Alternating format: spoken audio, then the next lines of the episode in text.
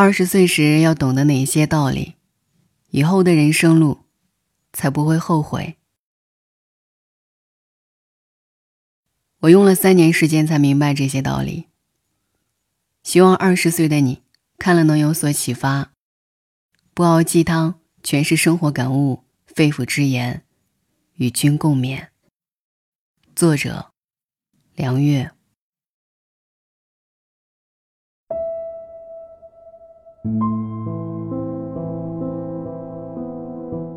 第一点，提升满足延迟感，注重长远利益。知乎上有一句名言：“以大多数人努力程度之低，还轮不到拼天赋。”意思是想做成一件事儿，努力程度是必不可少的因素。然而生活里努力的人并不少见。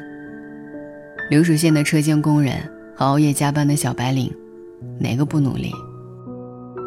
可是许多人日复一日的辛劳，对于生活的改变，好像也没有很大。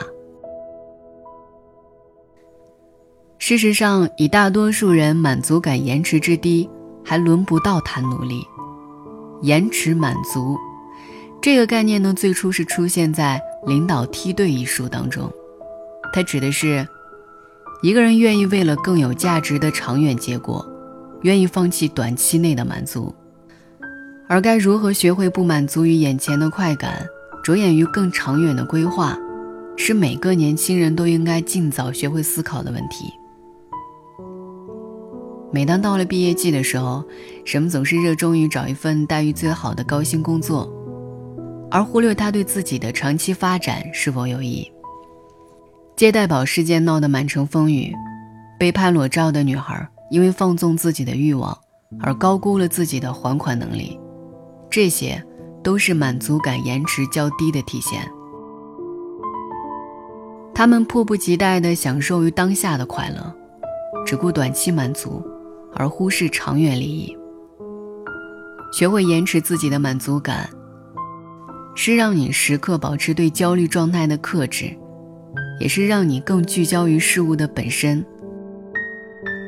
绝大多数人的痛苦都是太在乎当下的满足，而作为二十岁的年轻人，拥有最多的财富便是时间。所以有什么好急的呢？面对重要取舍时，不妨把目光放得长远一点，调高自己的满足感。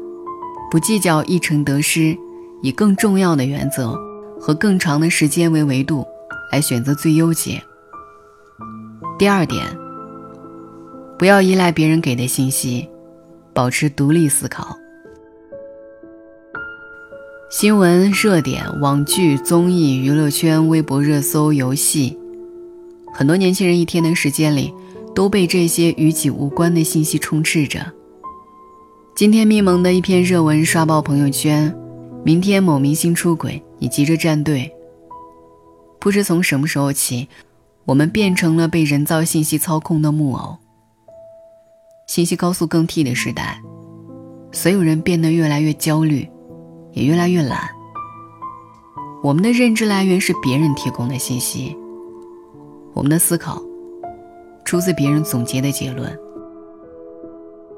如果我们静下心来，扪心自问，会发现，那些我们引以为傲的大量碎片信息，实际了解的极其浅薄。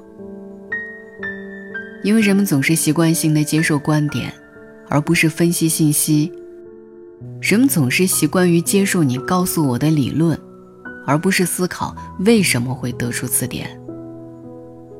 就像《乌合之众》里说的。群众从未渴求过真理，他们对不合口味的证据视而不见。假如谬误对他们有诱惑力，他们更愿意崇拜谬误。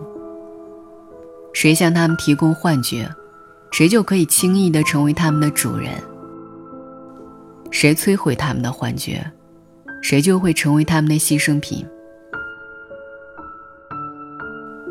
所以我给你的这条建议是。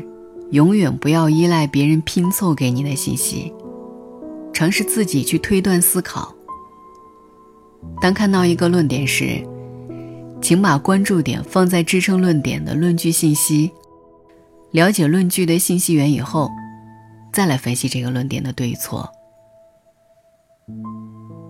而要保持独立思考，必然要承受世俗偏见对你的不屑。但是没关系，如果只是一种无处不在的盲从人生，那么过着又有什么意思呢？第三点。慎独，学会和自己相处。慎重的慎。二十岁的年纪总是喜欢热闹，无论是和一群哥们泡酒吧唱 K，还是沉迷水群，在表情包的世界里狂轰滥炸，我们总是乐此不疲。但是每次热闹过后，剩下一个人时，总会觉得空虚感突袭而来。原来热闹，并不能驱散孤独。除了短暂的刺激和打发时间以外，反而更令自己坐立不安。年纪渐长以后才明白，如何学会和自己坦然相处，是一项很重要的能力。记得《百年孤独》里说：“生命从来不曾离开过孤独而独立存在。”那么，既然孤独是躲不了的，何不如坦然面对？一个人旅行的时候，可以没有照顾同伴情绪的顾忌；一个人在深夜里，可以安静的梳理自己的情绪。这些好处是热闹所不能给予的。在我录制这些声音的时候，如果旁边站着一个人，我也会浑身不舒服，生出暴露自己内心的羞怯。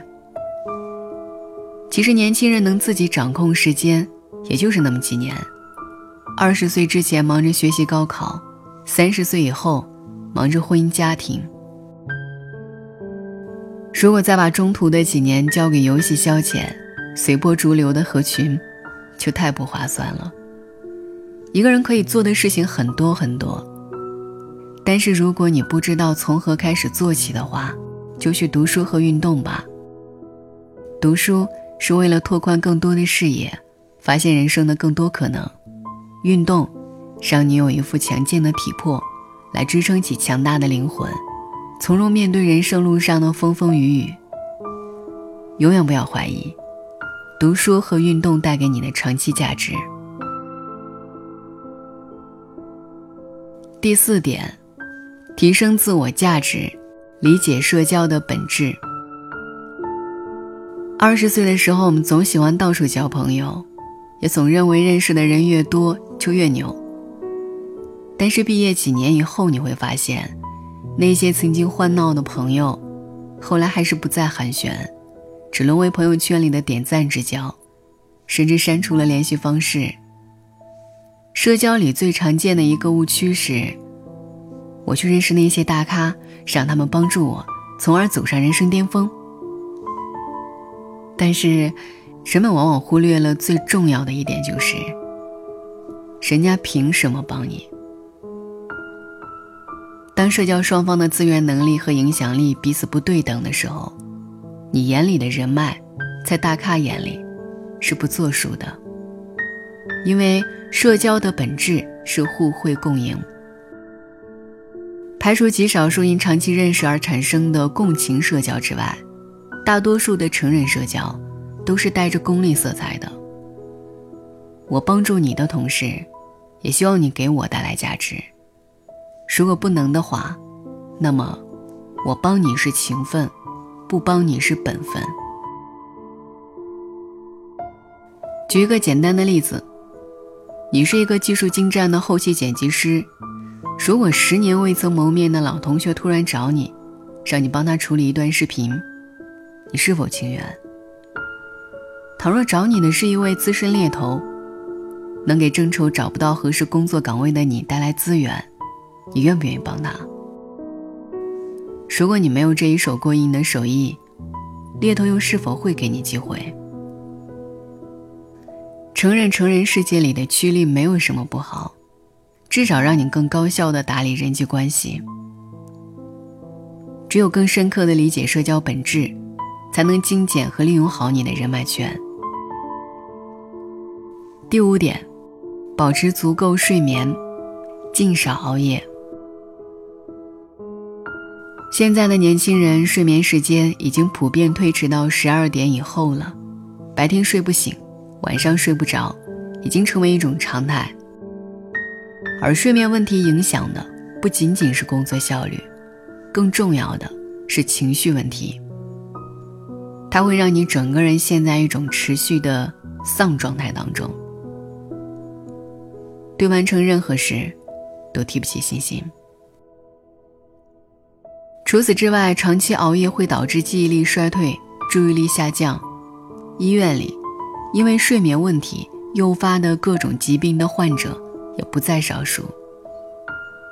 年轻人自恃身体棒，对这些隐性危害不放在心上。殊不知，睡眠问题带来的隐性危害是不可逆的。与其到了中年健康受损、苦不堪言，不如早些未雨绸缪。晚睡的一大问题是人们在深夜时的焦虑，因给予自我的压力太大，以至于要面对手机娱乐来寻找刺激。但刺激本质上并不能减缓焦虑，它只是在转移你的注意力。日复一日，你还是那么丧。一味逃避终究不是办法，把重要的工作和学习放在白天完成，减缓焦虑。用早起倒逼晚睡，用写日记、看书、洗漱等一些微小的仪式感来代替睡前的手机刺激，都是切实可行的小方法。另外，纪录片《BBC 之睡眠实律》也可以看一看，关于如何保障高质量睡眠，讲的点也很多。总而言之，如果把精力比作是一块电池的话，那么睡眠就是我们的充电器。如果说你想改变当下丧的状态的话，让自己保持能量，那就先从保障睡眠开始。第六点，尊重不同的声音，切忌冷嘲。越长大越明白，人与人因为生长环境、家庭教育、性格等因素的不同，造成的认知也会有所差异，甚至截然相反。没过过穷日子的富二代，不会理解为什么有的人那么在意那几块钱；教育程度不高的老一辈人，也会对一些事物固守己见。认知的不同，很难说清楚谁对谁错。毕竟，没有一种声音能够得到所有人的赞同。每个人都会有自己的思维局限性，所以更应该学着辩证的看待问题。一个人最大的狭隘，往往是把自己的理解强加在别人身上，把所有问题的答案都用自己的方法来解释。并且坚信，这是世上唯一的答案。就像地铁口蹲下的姑娘，被网络上各路键盘侠口诛笔伐，说没有教养。那谁又知道是不是姑娘走的累了，想歇一歇呢？子非鱼，安知鱼之乐？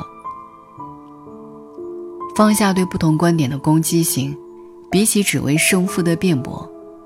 往往更有意义。每个人行于世上，都会存在自己的盲点。用开放的心怀去包容不同的声音，理解别人眼中的世界，你会发现，很多毫无必要的愤怒与痛苦，源于我们对某些争论太过执着。当你想批评人时，请记住。并不是世界上所有人都和你有一样的条件。第七点，大胆试错，不断探索。懂得很多的道理却依然过不好这一生的人太多了。十七八岁的时候，我在自己的空间上发了一条动态，和这个问题类似。二十岁以上的朋友。对二十岁以下的朋友有什么经验之谈？评论区的网友回复了很多，有说要珍惜学生时代爱情的，有说读书才是王道的，有说好好锻炼身体的，我一个个看了过去。可是这么多年过去，该绕的弯路，我一个也没躲过。所以我想说的是，再深谋远虑的人生规划，都经不起命运之神一个无意的喷嚏。你把这个问题下的回答看了个遍。把我的这个回答放入了收藏夹。可是然后呢？过几天就忘了吧。电影《教父》有一句台词说：“每个人都不是生而伟大，而是在其成长过程中变得伟大。”如果不去尝试，你知道再多的方法论，也只是纸上谈兵。太多的年轻人把时间用在了怀疑自己和困惑前途上。当别人在你眼中做着一件件无意义的事，而有所得的时候，你尚未踏出第一步。所有的建议也好，道理也罢，不是别人告诉你，你就能懂得。它是你身处荆棘之后思考所获。所以趁着年轻。勇敢的去试错吧。对自我认知的探索是一条漫长的路，旁人是没有办法给你标准答案的。每个人的个性都是独特的，你的欲望、你的能力，没有人会比你更了解。可以不断踩坑，也可以不断后悔，有什么关系呢？反正二十岁，有着大把时光。王小波的《黄金时代》里有一段话我很喜欢。那年我二十一岁，在我一生的黄金时代，我有好多奢望。我想吃，想爱，还想在这一瞬间，变成天上半明半暗的云。这句话也送给你。希望你们把握年华，想要什么就勇敢去追，因为这是属于你的黄金时代。晚安。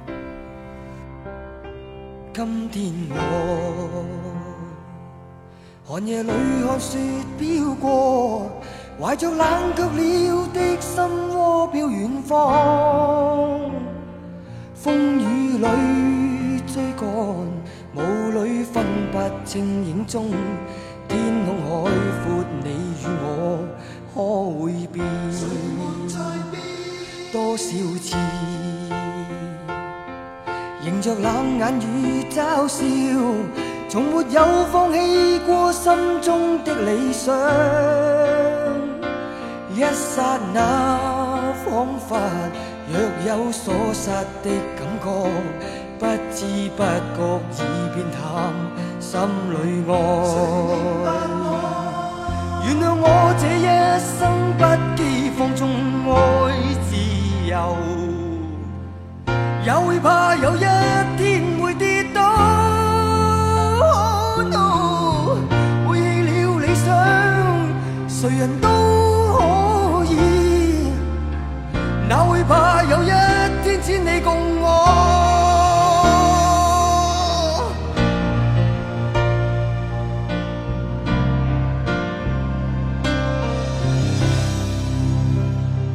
今天我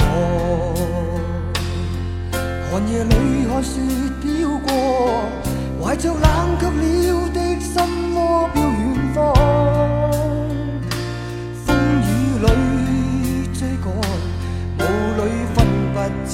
中